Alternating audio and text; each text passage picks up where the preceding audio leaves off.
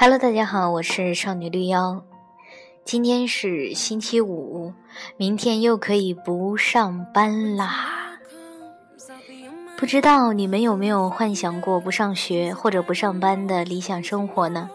今天我买了一本书，名字就叫《不上班的理想生活》，想分享给大家。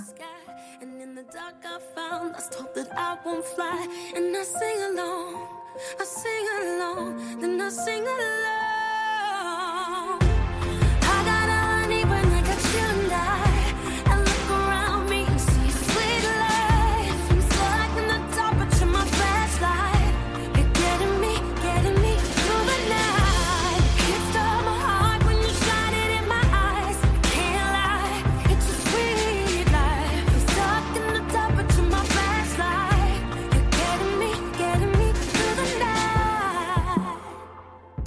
回想起来，小时候的世界和现在很不一样。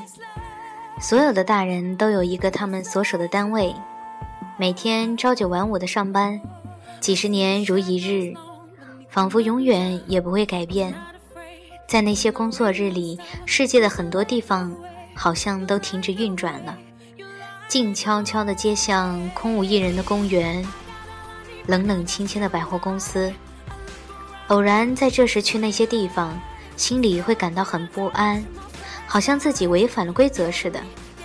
那个时候的时间过得均匀缓慢，世界笼罩在僵化的秩序之下，刻板而缺乏生趣。嗯，是从什么时候开始，工作不再等同于朝九晚五上班的呢？似乎很难找到那个节点，只是记得上个周末。哦，不对，上个世纪末，SOHO 这个词开始在中国流行。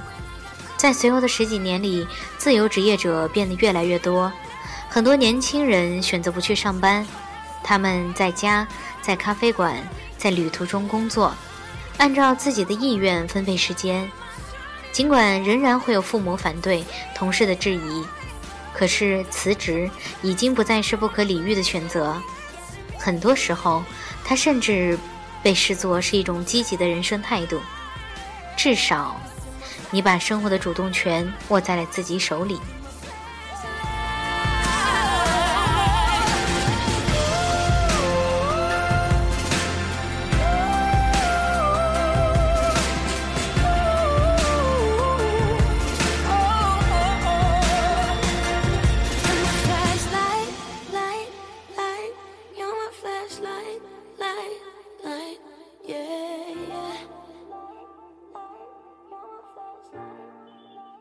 上班通常意味着在一个集体里工作，有上司，有同事，有规章制度。对于我们的父辈来说，这些都是天经地义的事儿。他们习惯了把自己安静地摆放在一个集体的某个位置上，跟着他们一起运转，不管兴衰成败，都会觉得很安心。可是和他们比起来，年轻一代对集体远远没有那么强的归属感，所以。脱离集体也就不是多么艰难的选择，更何况所换得的是他们最在乎的自由。某种意义上呀，他们所感到的不自由，很大一部分正是由于上司、同事和一成不变的规章制度。什么时候午饭，什么时候开会，几乎所有的事都要和别人保持一致，这本身就是一种束缚。而且在狭小的格子间，一举一动都在别人注视下，没有任何隐私可言，并且为了维护正常体面的形象，总是要花很多气力的。这样的一天下来，就算没做什么工作，已经感到很疲倦，所以不上班就能脱离集体的制约。对于那些从上幼儿园起就开始感受到集体所带来的压力的年轻人来说，这真是极大的诱惑。不上班的另一大好处就是可以自由的分配时间。每个人的一天都是二十四个小时，谁也不比谁多一分，谁也不比谁少一分。可是事实上，他们并不是一样长的。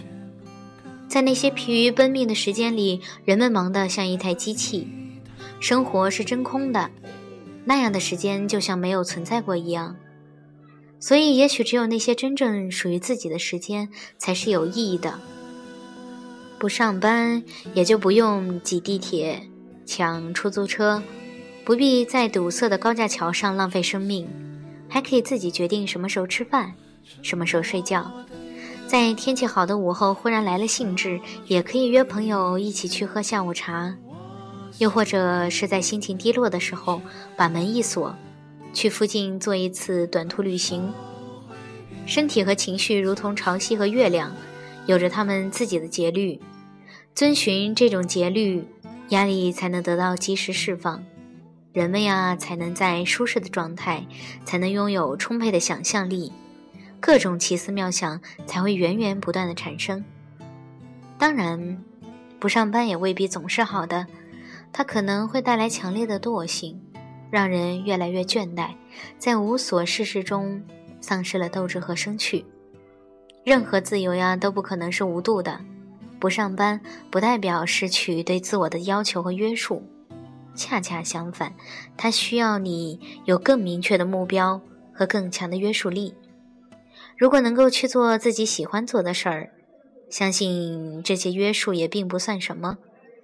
所以，不上班之后的生活成败，其实取决于能否找到一项自己认为有意思、有意义的工作。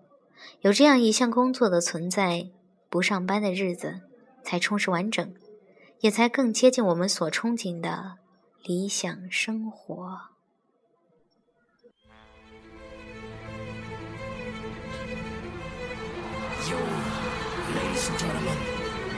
Make some noise. Shady.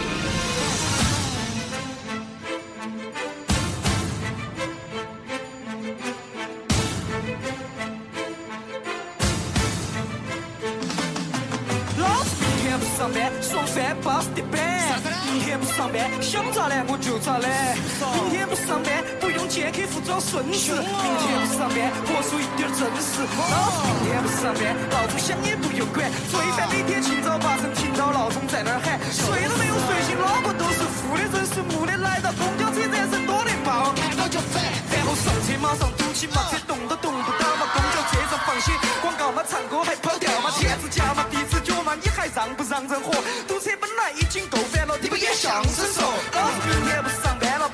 八点起公交车。我明天不上班了，老子今晚要耍通宵。到了明天白天，老子想几点起就几点起，只要愿意，所有条件